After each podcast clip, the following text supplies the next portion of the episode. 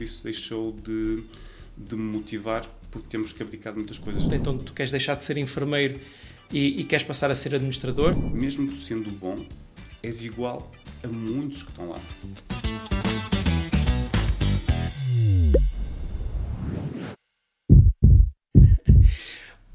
Olá a todos, então hoje estamos aqui mais um episódio do Mutual Talks da Mutual Clinic. Uh, como sempre, temos um convidado especial, uma referência uh, na saúde. Se calhar começava por apresentar, que é o, o, enfermeiro Miguel, Miguel Ângelo Teixeira, que a partir de agora vou tratar por Miguel, como é óbvio, até porque é meu, meu amigo e por isso assim deve ser. É enfermeiro, uhum. correto? Corrijo-me se estiver, com especialização em saúde mental. Muito bem. Trabalha em transplante capilar na nossa equipa. Já trabalhou no serviço de urgência, já fez várias pós-graduações, é o presidente e fundador da APDERMA, da Associação Portuguesa de Enfermeiros uh, em Dermatologia. Por isso, obrigado por, uh, por teres aceito o nosso convite. É sem dúvida uma honra ter-te cá hoje. E para mim é, é um gosto e, e, agradeço muito o, o convite. E só vou-te corrigir aqui numa pequena coisa. Começaste-me a apresentar por enfermeiro, Miguel, e ao contrário. Eu sou Miguel e enfermeiro. Oh, exatamente, Portanto, és uma pessoa assim que, muito... é, que às vezes fazemos isso, apresentamos a pessoa primeiro pelo título e depois pela pessoa que é, e nós, e pelo menos eu foco muito isso em mim. Eu sou a pessoa, o Miguel, que também sou enfermeiro, e depois... O, o... Isso até tem piada de falar sobre isso, que até porque já, já trabalhamos há alguns anos juntos, uhum. pelo menos já há 11 anos, e tu sabes que eu acredito profundamente nessa questão, ou seja, nós somos acima de sermos médicos, acima de sermos enfermeiros, acima de sermos auxiliares, acima de sermos secretários, somos pessoas que temos cada um a sua função e, e que devemos ser reconhecidos como a pessoa que somos e não por aquilo que fazemos. Isso mesmo. Tanto quando eu fui para a dermatologia, eu fui num contexto em que sido da urgência e na urgência nós trabalhávamos muito em equipa e tratávamos muito por tu, pelo nome, como equipa que somos. E quando cheguei à dermatologia até foi um dos sítios onde eu senti que havia muito esta coisa das classes profissionais, em que toda a gente trata muito pelo nome, e, e nós dois criamos logo esta relação em que se calhar saltamos um bocadinho de protocolo. E, e nessa altura foi, foi, foi quase um choque, não é? Naquele ambiente, nós, nós temos quebrado essa barreira. Ao início, quase que era uma coisa secreta, e felizmente, ao longo do tempo, as coisas têm, têm melhorado um bocadinho. Sim, foi assim um bocadinho disruptivo, mas, mas sim, mas, mas faz sentido, e, e tendo em conta tudo o que estavas a dizer eu acho que é, que é muito importante isto. Muito, muitas vezes nós percebemos que somos todos pessoas, nós profissionais que trabalhamos em equipa, o utente também é pessoas. Agora, a forma de lidar no dia a dia pode variar de acordo claro, com a nossa claro, função. Claro. Mas somos sempre Mas isso, pessoas. isso nós já vamos, já vamos passar essa, essa parte uhum. até, até, até falar um bocadinho da questão profissional, mas em todas as Mutual Talks nós gostamos sempre, em primeiro, e, a principal pessoa é, és tu, Miguel. E por isso eu queria, queria que, que, que, toda a gente que nos tivesse ouvido percebesse um pouco quem é o Miguel, onde é que nasceste, onde é que viveste, onde moras, o que fazes, sem ser a trabalhar. Sem ser a trabalhar, ok, boa. Uh, então, eu, Nasceste em? Eu nasci em Gaia, uh, nasci no hospital onde eu trabalho, apesar de noutra unidade, Okay. Ser mais velhinho, mesmo no centro de Gaia. De Gaia Trabalhas onde? No, no Hospital de Gaia? No Hospital Gaia. Okay. Um dos sítios onde eu trabalho. Mas também trabalho na Mutual. Mas na, nasci em Gaia. Vivi sempre em Gaia. Um, durante este, este meu percurso tive a oportunidade de ir para outro sítio, mas, mas sempre tive um bocadinho de medo de arriscar nessa saída. Ou seja, eu não tenho muito medo de arriscar nas coisas do meu dia a dia, mas de sair do meu país, de falar outra língua, se calhar nunca fui assim muito aventureiro. Fiquei sempre por cá. Mas a nível profissional, gosto de arriscar. E, e, e, no meu trajeto eu tive muito tempo ligado à urgência e adorei trabalhar lá. Mas antes, antes disso, então nasceste em Gaia, frequentaste primária, ensino secundário? Isso, primária em Gaia, escola da Gervide. Ok. Depois Aí, por norma, eu ia, devia ter ido para uma escola que era em Oliveirador, que era da minha área de residência, mas eu quis ir para a escola no centro da cidade, para o Liceu de Gaia, okay. e, e, foi o meu grande passo ser de Oliveirador para o centro de Gaia, Mafamudo, e, e gostei muito. E, e, pronto, depois do liceu entrei na, na faculdade em enfermagem. Ok. Portanto... E, e a vontade de ser enfermeiro? Com que idade é que surgiu? Uh, opa, não surgiu. Basicamente, eu fui para a enfermagem por não saber ao certo para que é que eu queria ir. o que acontece é que nós, quando somos jovens, às vezes não, não sabemos muito bem, tudo depende da orientação. Claro. Não, e, por exemplo, eu na minha família, minha família era pessoas, pessoas muito humildes. O meu pai tem a quarta classe, a minha mãe tem o sexto ano, e só tinha uma prima de Coimbra que tinha feito faculdade, portanto eu não tinha grande referência. Essa minha prima, curiosamente, a faculdade que fez foi de enfermagem. Okay. E, Se calhar um bocado influenciada por isso? Pois, não tinha referência. Eu sei que gostava muito de trabalhar com pessoas e gostava muito daquela parte do cuidar. Já tinha ido ao hospital muitas vezes porque me davam aquelas dores abdominais relacionadas com a ansiedade. Claro.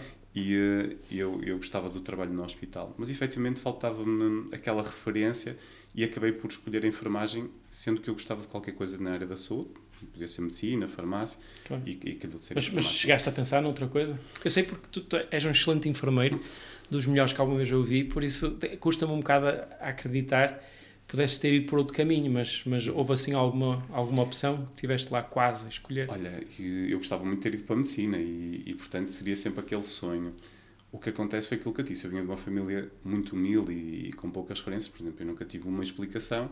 Claro. E, eu acabei com uma média de 17,2, média de secundário, e, e, faltava só assim um bocadinho. Se eu soubesse o que sei hoje, certamente tinha feito um esforço para tirar uma melhor nota e, e para estar, eh, se calhar, em medicina. Claro. Mas mas estou extremamente Sim, 17,2 nessa altura também era, um, era, era, uma, nota, era, uma, uma, ótima nota. Então tiraste eh, o curso de enfermagem, entretanto, do curso de enfermagem começaste logo a trabalhar em Gaia? Sim. Sempre foste um menino então da, da cidade, de Gaia? Sempre fui um menino da cidade. Felizmente, quando eu acabei o curso, podia ter escolhido onde queria, queria ficar, porque havia muita falta de enfermeiros, hoje em dia também é.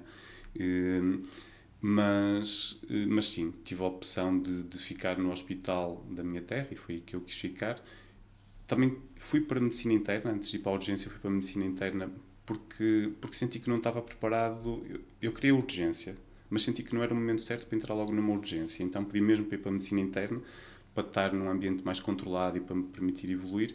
E ao fim de dois anos aí sim fui para a urgência um, e, e, fiz lá grande parte do meu trajeto profissional. Eu, eu ainda, ainda, me recordo, até vos confidencio outra coisa, que eu, eu cheguei a passar pelas urgências também, em dermatologia, fazemos hum. aquele ano inicial, ainda me recordo do, do, do, enfermeiro, do Miguel, não é? Que naquela altura eu me fiquei no Miguel, uh, na, nas urgências. E depois houve aí uma transição, passaste para, para a dermatologia. Como, como é que isso aconteceu?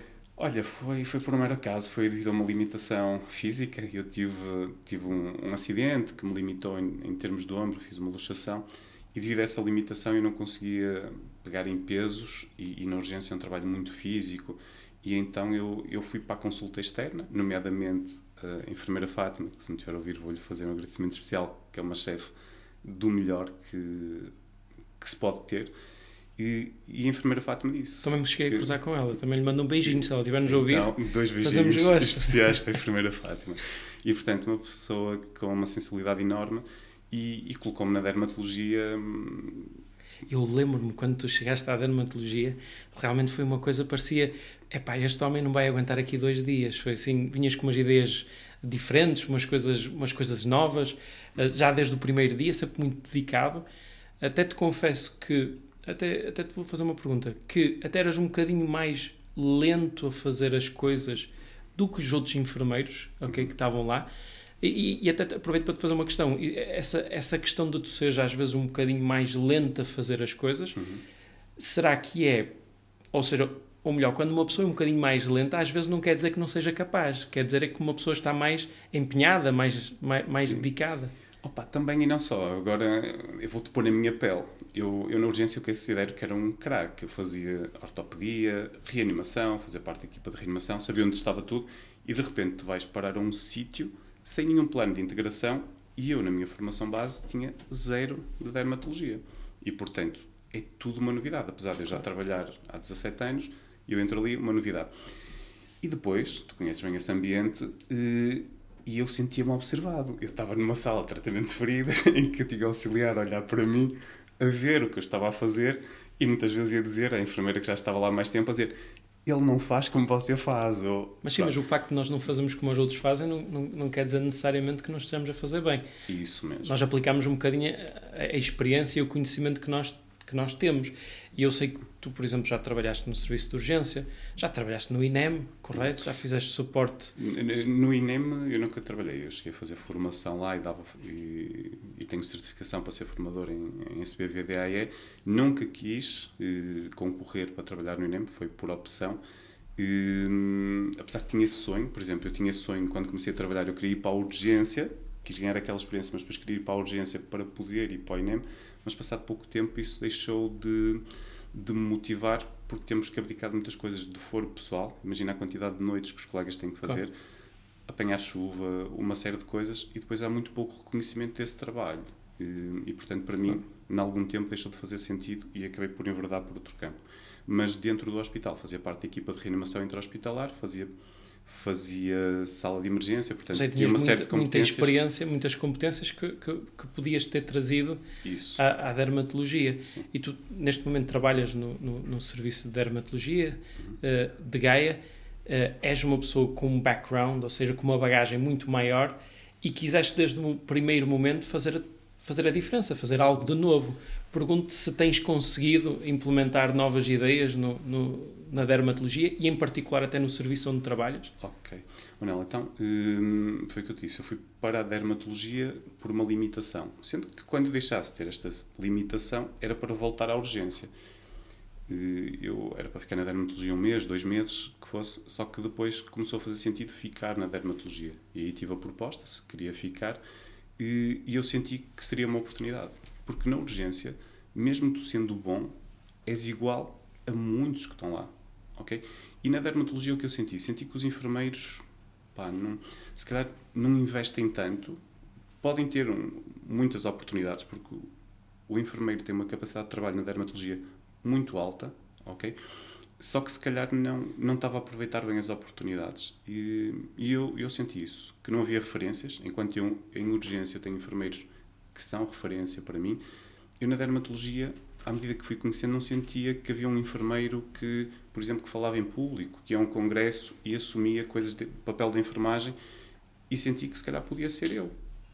Tu, tu estás a falar comigo e eu estou-me a perceber de uma coisa que também isto não tem nada a ver, isto não é uhum. sobre mim, mas também me motivou o facto de ter, ter escolhido a especialidade de ser dermatologista, que é, ou seja, tu te apercebeste que realmente igual a ti havia vários, na urgência, mas na, der, mas na dermatologia, as capacidades que tu tinhas, as características que tu tinhas, pudesses ser diferente e pudesses trazer mais valia. Isso mesmo. E, e conta-me um bocadinho o que é que tens, tens, tens feito em, em termos de mais valia no serviço de dermatologia. Sei que, que tens, até foste, foste o primeiro enfermeiro a ter uma consulta, não é? Uma uhum. consulta de, na parte da psicodermatologia. Psicodermatologia, sim. Então, eh, entrei na dermatologia, senti que, que podia fazer algo mais e, hum, e efetivamente a primeira coisa que tens que fazer é aprender, porque é aquilo que eu te disse. Entrei aqui, há processos de trabalho que são diferentes, então observa, aprende e sinto que, que aprendi. Também para a minha aprendizagem eu tive que ler e tive que estudar, claro. fui a congressos, olha, contigo aprendia muito, felizmente ias-me explicar muitas coisas e nós aprendemos muitas vezes com o nosso grupo de pares, quer enfermeiros, quer médicos, quer pessoas que, que permitam essa, essa aprendizagem. E foi o, o, primeiro passo que eu, que eu dei. Querer aprender, querer saber mais um bocadinho, para tu sentires, por exemplo, quando falas comigo, eu tenho algum conhecimento, claro. que é importante. Uh, depois, a consulta que tu falaste, psicodermatologia, foi um, um desafio que surgiu. Foi falar no serviço, um, um médico que tinha um, que tinha um conjunto de pacientes que tinham um diagnóstico que é caracterizado, uma das características é ter muito prurido e, e, esses utentes eram refratários a toda a terapêutica, ou seja, dava-se a medicação e ele continuava com muito prurido. E lançou-me o desafio, se seria possível, eu disseste que tenho a especialização em saúde mental e psiquiátrica, é verdade, e depois também tenho outra componente formativa que é a hipnose clínica, que era uma coisa que eu fazia, e já existem alguns artigos, nomeadamente em dermatologia, e se tu fores às guidelines, por exemplo, no tratamento da psoríase, as guidelines americanas, já têm eh, a hipnoterapia eh, não na primeira linha, mas já tem a hipnoterapia como possibilidade, com pouca evidência ainda, mas como possibilidade.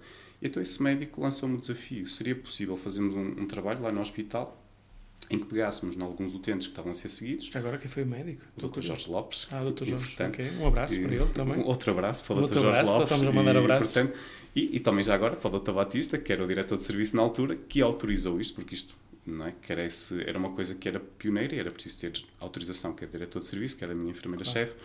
E, e pronto, foi assim que aconteceu. Selecionou-se um grupo de pacientes. eh, Aqui foi uma amostra de conveniência, portanto, eram utentes lá do serviço, eram utentes que tinham esta patologia e eram utentes que eram refratários à terapia. Estamos a, estamos a falar de doenças, diz-me, no prurigo nodular, ou seja, basicamente que é uma, uma condição, uma dermatose, uma doença de pele em que realmente as pessoas têm muita comichão, muita Uhum. comichão e até in- induzem, infligem em si umas lesões que até podem Sim. deixar umas cicatrizes Isso mesmo. e que são incomodam muito a qualidade de vida e além de incomodar muito a qualidade de vida, também as outras pessoas também também também, também veem. E depois caracteriza há uma, uma característica muito comum muitas vezes é que este prurido é muito intenso à noite. Elas coçam à noite e muitas vezes quando acordam de manhã os lençóis estão sujos com sangue.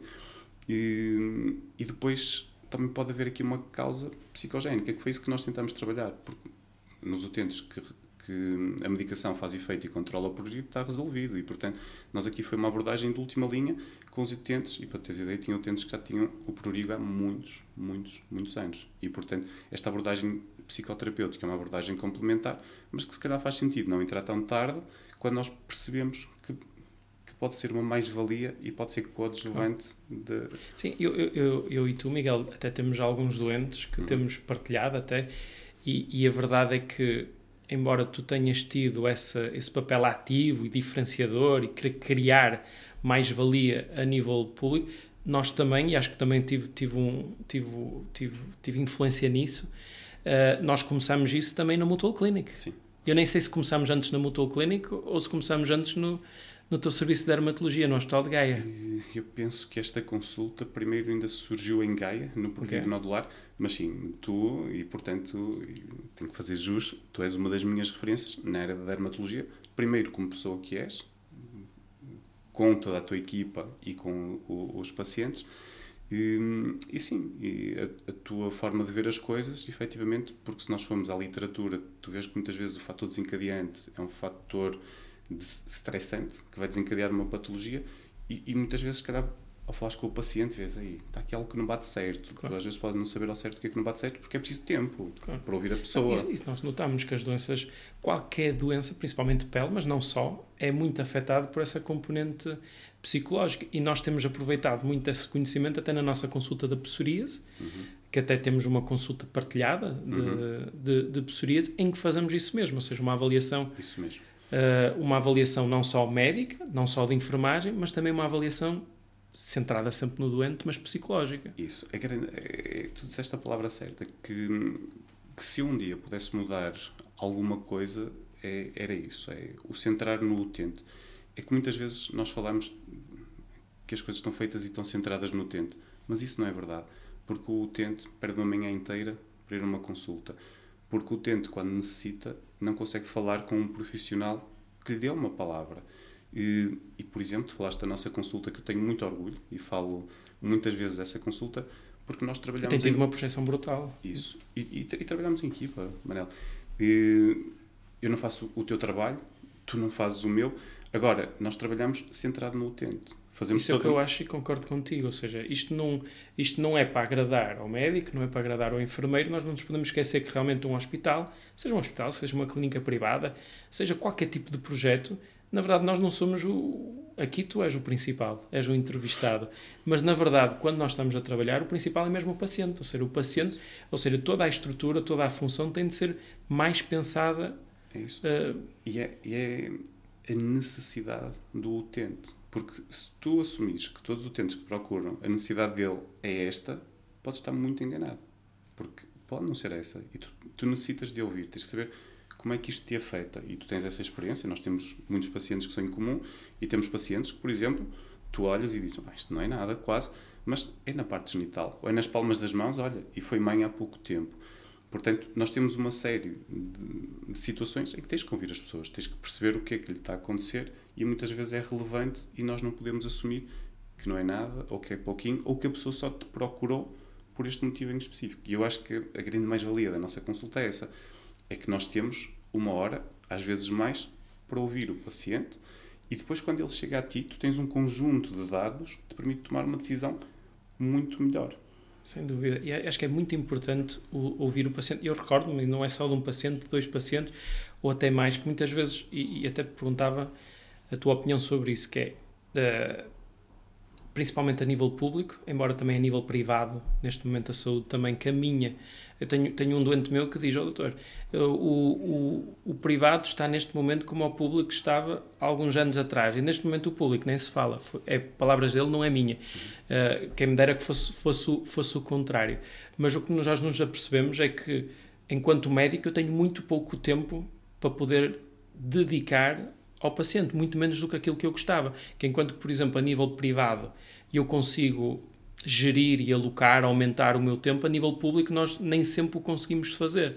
E eu lembro-me muitas vezes de ter uma consulta em que realmente tu avaliaste previamente, ou às vezes até o contrário, eu ouvi previamente, avalia previamente, e depois mais tarde, numa segunda ocasião, foste tu, e chamaste-me a atenção que realmente havia ali um, um, problema, muitas vezes é verdade a nível sexual, por exemplo, uma disfunção sexual, que o doente não reportou, não, não me contou, não teve a confiança, a abertura para, para, para me dizer que tinha esse problema e que eu podia ter ajudado, porque eu tenho, tenho as ferramentas para isso e tu conseguiste tirar essa informação dele. O que, o que é que achas que, que, que, foi diferente da minha abordagem da tua? Porque é que ele teve mais, mais, mais confiança em ti? Porque a tua abordagem, se calhar muitas vezes, é como médico e tu tens o teu tempo muito restrito, tu tens uma agenda em que, tens, em que se tu passares muito tempo deste utente e do outro e do outro, chegas ao fim do dia, ou não dás as consultas todas, ou não sei como é que vais resolver a situação. Ou ficamos com uma lista de, ou ficamos com é duas ou três horas de espera. E nós, quando planeamos, eu tenho muito mais tempo. E o meu tempo não é para prescrever, o meu tempo é para ouvir o paciente, para perceber como é que aquilo afeta e para te reportar o que é importante tu saberes para que ele seja tratado da melhor forma possível. Portanto, é um trabalho em equipa. Agora, este trabalho complementar faz sentido ou não faz sentido? Faz. Se o utente for o centro, e se tu fores aos congressos, Manel, tu dizes, toda a gente diz, há uma alta prevalência de ansiedade e depressão na psoríase há uma alta prevalência de comorbilidades. Agora eu pergunto, são avaliadas? Para que é que serve falar disso nos congressos, se na prática ninguém faz nada? Assim, no, no mundo ideal, qualquer doente com psoríase devia ter a capacidade de ser avaliado por um psiquiatra, por um psicólogo, mas isso não acontece, ou seja, não... Pode, pode não haver necessidade, não, repara uma coisa, só as situações verdadeiramente graves é que necessitam dessa parte de especialidade. Se calhar nós, muitas vezes, ao ouvir a pessoa, ela já vai ser muito mais tranquila. Onde é que está o problema? É a mesma coisa todas as pessoas que têm um, um, eczema precisam de ir ao dermatologista, se calhar numa primeira abordagem não. O, um médico de medicina geral e familiar consegue fazer um tratamento adequado. Agora, há situações que não vai ter nem arsenal terapêutico, nem conhecimento, se calhar que precisa mesmo de ir a um especialista. Agora, é preciso fazer a triagem ou não é? É preciso valorizar ou não é? Felizmente, nós na nossa consulta achamos que sim e damos atenção a esses aspectos. Sim, trabalhamos em equipa. E, e, esta, tua, esta tua filosofia, que também confesso que também é um bocadinho a minha, uh, tem sido mais fácil de implementar a nível público ou a nível privado? Olha, eh, a nível público, então vou-te falar de diferentes experiências a nível público. A nível público do hospital onde eu trabalho, não é possível implementar de todo isto. Porquê? Porque Mas estás a falar especificamente da consulta de psoríase. De psoríase Mas ou... tens outra consulta da, da, da hipnose? Da, da... Sim, de, pronto, a de saúde mental eh, é difícil. Agora, então, a nível público, o que é que acontece? O hospital é financiado por atos. E esses atos são atos médicos, ou seja, há uma contratualização com a ACSS no início do ano e X consultas médicas, X cirurgias em determinadas áreas. Quantas consultas de enfermagem são contratualizadas? Zero. Se a minha chefe me colocar a dar consultas, ok, que são mais-valia para os pacientes, mas o hospital não ganha com isso. Novamente temos uma estrutura que não está centrada no doente. Isso mesmo. Mas neste momento até está centrado no hospital. Essa é? alocação de recursos só vai dar prejuízo ao hospital. E, e a gestão do hospital pensa que não pode, não é? Não pode haver este prejuízo, apesar que o hospital não é feito para ter lucro, mas, mas não pode haver, os recursos são limitados e, portanto, não pode haver um desperdício de recursos. E o hospital até pode sair prejudicado, porque, na verdade, se alocar recursos na tua consulta, pode deixar de fazer outras consultas e ser prejudicado com isso. Isso mesmo, é o custo de oportunidade. Se fazes uma coisa, não tens o recurso para fazer a outra. E, e eu, eu já percebi e sabemos disso, ou seja, esta, esta tua perspectiva, e realmente são coisas que eu acho que são urgentes mudar, uhum. ok? E, e eu sei que tu estás a tentar mudar, ok? Porque, eh, na verdade, és enfermeiro, ok? Mas sei que estás a tirar um curso de especialização de administração hospitalar, hospitalar em, em, em, Lisboa. Ou seja, eu coloco-te esta pergunta. Então, tu queres deixar de ser enfermeiro e, e, queres passar a ser administrador? Será que são estes problemas que tu não conseguiste uh, resolver ou não vês solução que te motivaram a ir fazer essa, esse curso para poder ter uma atitude mais ativa? Oh, Manel, olha, essa questão é, é realmente. O meu objetivo não é ser administrador nem deixar de ser enfermeiro. O que eu acho muitas vezes, ou, ou sinto na pele, é que tu, por seres enfermeiro que está na prática, não tens a oportunidade de, de gerar uma grande mudança. Podes gerar nos utentes com quem trabalhas, eles conhecem isso, mas de uma forma geral, tu não consegues gerar essa mudança. E, se eu tiver a oportunidade, ou pelo menos uma coisa eu estou, estou a ter, é mais conhecimento, portanto, eu, eu percebo como é que os hospitais são financiados, percebo agora mais de certas coisas, porque estou a tirar este curso de especialização em administração hospitalar e, portanto, só pelo conhecimento já vale a pena. E depois é preciso perceber como é que funciona na prática para apresentar bons projetos. Agora, a forma como as coisas estão estruturadas são há de há 40 e tal anos atrás, quando foi criado o, Serviço Nacional de Saúde. Claro que mudou o, modelo de financiamento, mas a estrutura é igual, é baseada no que se faz. E, por exemplo, então vamos falar tu numa consulta podes não fazer nada. O utente pode ir ali e tu observas o utente e dizes: espetacular, está tudo bem, pode ir embora. Estás a gastar tempo, estás a consumir um recurso muito importante que é um dermatologista que não está a ver uma pessoa que tem um melanoma e que precisa de ser intervencionado rapidamente. Agora, há, uma, há cerca de perto de 40% de, de consultas, especialmente na doença crónica, em que o médico não faz alteração terapêutica, não é necessário o médico dar essas consultas ou isto pode ser repensado. E eu acredito muito nisso.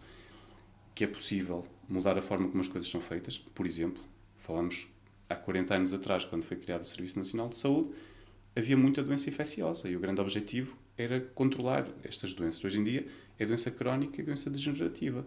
E, portanto, o modelo de atuação perante doenças infecciosas agudas ou doenças crónicas e degenerativas, eu penso que seja diferente. E daí a importância de trabalhar em equipas e de rentabilizar os recursos, especialmente os médicos, que acabam por ser mais, mais Eu também tenho, tenho, tenho uma opinião pessoal também so, sobre isso, que é, na verdade, é, é verdade, nós não temos tempo enquanto médico para, para abordar todas as questões e precisamos de ajuda e a pessoa dentro do ambiente hospitalar, dentro de uma clínica, que melhor se encontra para ajudar o médico é, sem dúvida, o enfermeiro. Okay? Agora estou a falar do enfermeiro uhum. Miguel. Só que nem todos os enfermeiros são enfermeiros miguéis, ok? Nem todos os enfermeiros investiram numa formação, uh, deslocaram-se aos congressos, estudaram em casa.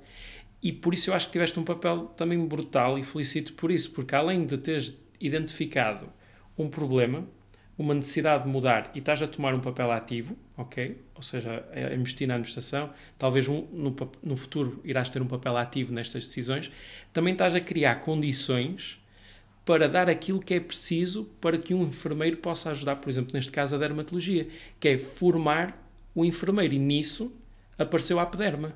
Ok, se quiseres falar um bocadinho sobre o que é, que é a apoderma, Olha, para as pessoas também claro para sim, perceberem. Claro que sim, que vou aproveitar, Manel. E, e, portanto, foi aquilo que eu disse. Eu adoro ter referências. E como eu disse, eu tenho-te como referência, como tenho mais algumas pessoas como referência, e adoro encontrar pessoas que eu gosto muito de seguir e de aprender pá, pelo que me mostram, pelo que fazem, pelo que dizem.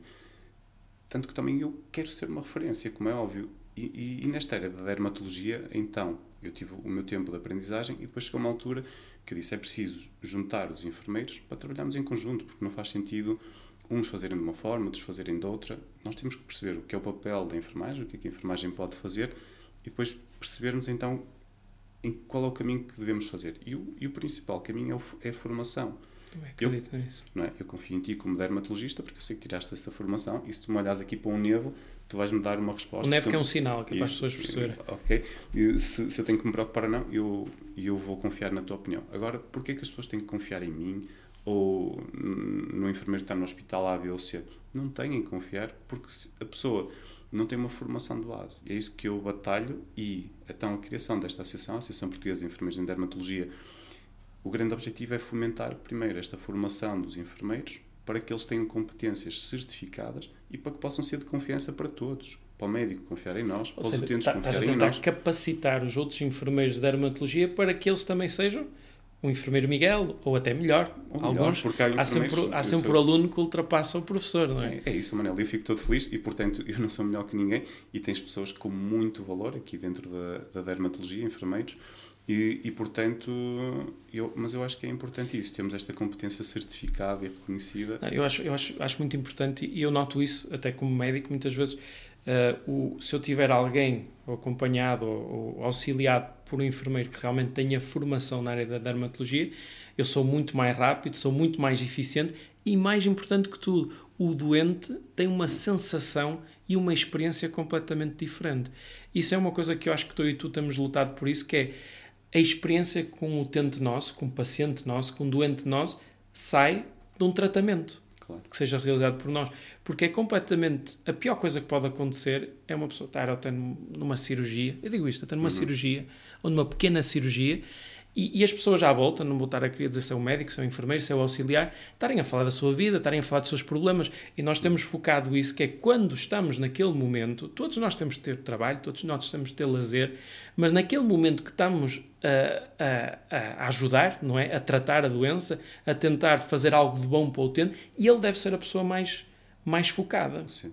Sim, uh, tens toda a razão. Isso aí já entramos em aspectos de comunicação. É? Nós muitas vezes não nos lembramos as palavras acertas que a pessoa A, B ou C disse na cirurgia, mas há uma coisa que nunca o paciente não se esquece, e eu também falo porque já fui paciente inúmeras vezes, é como me fizeram sentir naquele sítio, naquele hospital, naquela clínica, e a sensação que o nosso paciente sai daqui, penso eu, eh, é que é especial, é que efetivamente toda a comunicação foi direcionada para ele. Nós falamos com ele, fizemos rir, e, e, direcionamos também de acordo com a pessoa que é. Há pessoas que são mais comunicativas claro. e mais expansivas, há outras que se calhar nem tanto, mas é importante o utente sentir-se bem. E, e, depois de um ato, por exemplo, se formos falar de transplante capilar, que demora tantas horas, em que está tanto tempo. Transplante, porque o, o Miguel e eu faz parte da equipa de transplante, fazemos cá na, uhum. cá na clínica, e isso é um problema, diz aquilo que ias dizer, que é nós tentamos que ele tenha a melhor experiência a do melhor mundo. experiência. E, e o tempo passa mais rápido imagina que tu tens uma dor de dentes e se estiveres aqui a falar comigo, se calhar até te esqueces da dor de dentes. Enquanto se tu parares e pensares na dor, parece que o tempo não passa e a dor está sempre lá. Claro. E, e no transplante ou noutras coisas da tua vida é a mesma coisa. Se tu conseguires distrair-te, é assim que funciona a hipnose, por exemplo. E a hipnose pode ser utilizada para controlar a dor, mas se tu conseguires distrair de um fator e concentrar-te noutro, podes ter um resultado muito melhor. E, e felizmente a minha área de especialização também é saúde mental e esta parte de comunicação é uma coisa que eu gosto muito de trabalhar porque não há doentes difíceis. Por exemplo, eu tive numa reunião de enfermeiros logo quando fui para a dermatologia, foi uma reunião que nem era na área da dermatologia, era neurologia, e uma das coisas que se ouviu muito é há doentes que são muito difíceis. Oh, não há doentes difíceis, há doentes que têm motivações, têm sistemas de recompensas, têm, têm coisas, eventos de vida que passaram. Agora, a nossa comunicação como profissionais está de acordo? E se calhar não está. Se tu pensas isso, este doente é difícil, se calhar vais fugir, se calhar, e este utente se calhar precisa de respostas. Ou, e é importante nós termos essa capacidade de ouvir e de perceber o que é que o utente está a passar. Sem dúvida. Estás, estás aqui num, numa aventura, numa guerra que é realmente, por um lado, cada vez mais o, a componente humana, centrado no doente, tempo alocado ao doente, mas do outro lado também a otimizar com a parte administrativa realmente o, o, os recursos. Um, tens feito um, trabalho brilhante, pá, tens feito um trabalho super inovador ao nível da enfermagem. Acho que qualquer enfermeiro sente orgulho em estar aqui a ouvir para ti, ouvir-te.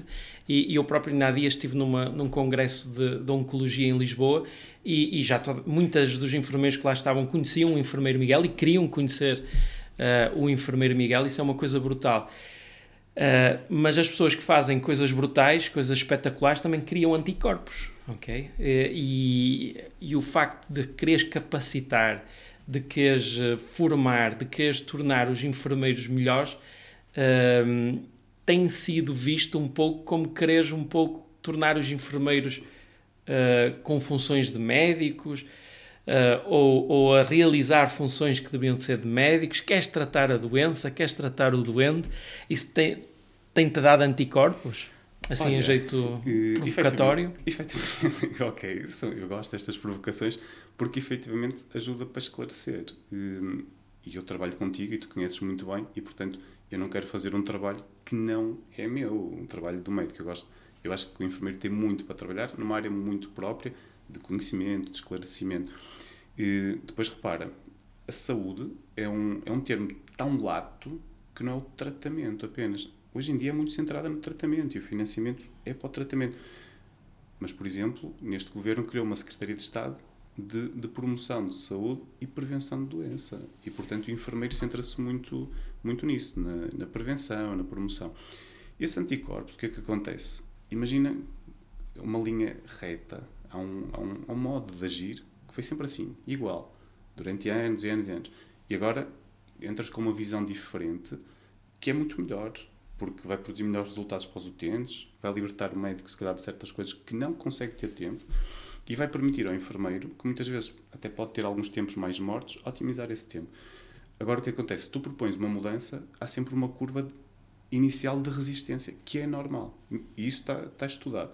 Mesmo que seja positiva essa mudança e que as pessoas reconheçam a mudança como positiva, há sempre uma resistência inicial. Mas esse fator, porque é utópico, porque, porque não faz sentido nenhum. Porque, repara, nós estamos a pegar e nós temos uma consulta em conjunto, o que eu trabalho com os pacientes vai dar mais valor àquilo que tu fazes e eu não faço o que tu fazes, que é a prescrição, que é a avaliação da doença.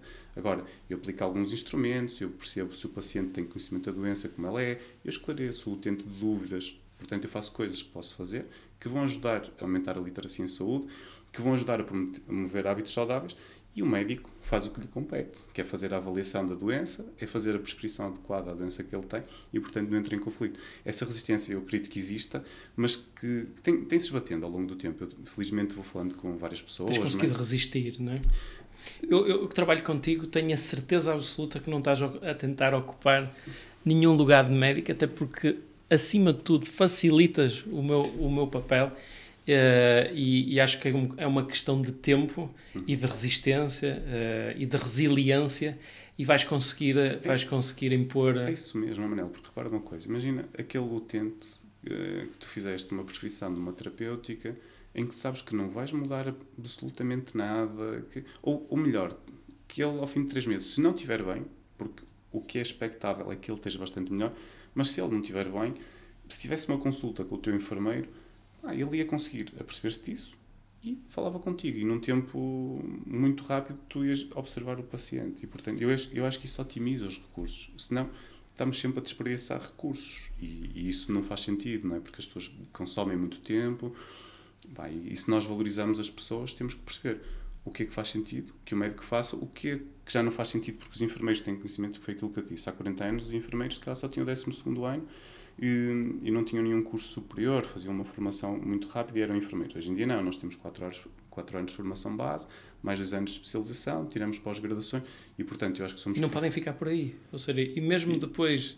Temos, de, temos que continuar-nos a atualizar da é mesma forma mesmo. que são dadas oportunidades para os médicos, para os internos em medicina, uhum. de poder ir a congressos, poder ir a, a, a, formações, poder fazer especializações. Eu acho que a mesma oportunidade, claro, com, com, com um intuito diferente, tem de ser dado também aos enfermeiros. E eu acho que com a criação dessa APDERMA, dessa Associação dos Enfermeiros em Dermatologia, tu vais conseguir, e estás a conseguir, e tá, a obra está tá, tá à vista, conseguir esse, esse caminho. Sim, porque, olha, mesmo a nível europeu, eu entretanto fui convidado para, para ser uma task force de enfermagem de uma academia médica, da European Academy of Dermatology and Venereology. O EADB. Isso mesmo, portanto é uma academia médica que criou um núcleo de enfermeiros precisamente para definir as competências dos enfermeiros em dermatologia. Portanto, é uma necessidade mesmo a nível europeu. Porque senão o dermatologista não consegue. Olha a prevalência da psoríase em Portugal, 4%, um estudo que saiu agora este ano, em janeiro, e portanto se 4% da população tem psoríase, 20% destas pessoas vão ter uma forma moderada a grave que necessita de dermatologista, não temos dermatologistas só para seguir a, a psoríase, agora para todas as outras coisas que o dermatologista faz e para as necessidades. Portanto, nós temos que repensar isso. Não é ficar com funções de ninguém, não é fazer mais do que é competência do enfermeiro, mas é trabalhar em equipe. É isso que eu batalho muito. E quando eu digo equipa, não é só médico e enfermeiro, por exemplo, aqui na clínica, as pessoas administrativas. Eh, elas não estão ao nível da equipa, estão, porque tu tens diretrizes de atender bem, de ser cordial, de sorrir. De centrar a minha atenção no paciente. E isso mesmo. E é isso que é importante. Ou seja, a equipa tem que ter um objetivo comum, tem que estar em sintonia e, portanto, tu podes ser muito forte. Mas se não tiveres uma equipa forte, se a tua enfermeira for arrogante ou se a tua secretária for arrogante, a pessoa pode deixar de procurar por causa disso. E, portanto, tem que haver este trabalho em equipa E eu batalho muito nisso. Para mim, a equipa é muito importante, nós só somos fortes se as equipas forem fortes. E por isso é que eu quero que todos os enfermeiros que trabalham em dermatologia sejam muito fortes, porque eu não tenho medo nenhum que surja alguém que seja melhor do que eu. Vai tornar uma melhor pessoa. É isso, é isso mesmo. Eu, eu quero é que os meus colegas sejam os melhores porque eu fico muito orgulhoso quando, quando ouço dizer que o enfermeiro X ou Y foi espetacular e fico muito triste quando ouço dizer que um enfermeiro teve este comportamento, aquela conduta que para mim não faz sentido. Miguel, começaste como enfermeiro das urgências, das urgências passaste para a dermatologia, fizeste hipnose, Uh, fazes parte fa da equipa de transplantes capilares, em que tens tido uns resultados brutais. Vais ser um brilhante administrador hospitalar se, se o desejar. És um orgulho para a tua classe profissional, ok? Enquanto enfermeiro. Felicito-te por isso. Uh, és o meu braço direito, já trabalhas comigo há 11 anos. Quero-te agradecer. Conheço e reconheço a tua dedicação, o teu amor uh, aos teus pacientes. por isso, parabéns. E obrigado Obrigado por estares aqui. Uh, agradeço muito teres aceito este, este convite. Uh, nos comentários, se quiserem, podem fazer questões aqui ao, ao enfermeiro Miguel, ao Miguel. Uh, vamos tentar responder a todos. Agradecer o facto de teres vindo cá, cá hoje e espero no futuro poder te ter cá novamente. Obrigado, eu agradeço. É sempre um orgulho também, e como disse, e, portanto, tu como uma referência, trabalhar contigo é, é espetacular e, e às pessoas que nos estão a ouvir espero que também lhes faça sentido porque toda a mudança também acaba por ser uma exigência das próprias pessoas que recorrem aos serviços e, portanto, temos que pessoas cada vez mais informadas e que queiram um serviço mais diferenciado e mais capaz e, portanto, obrigado. Obrigado.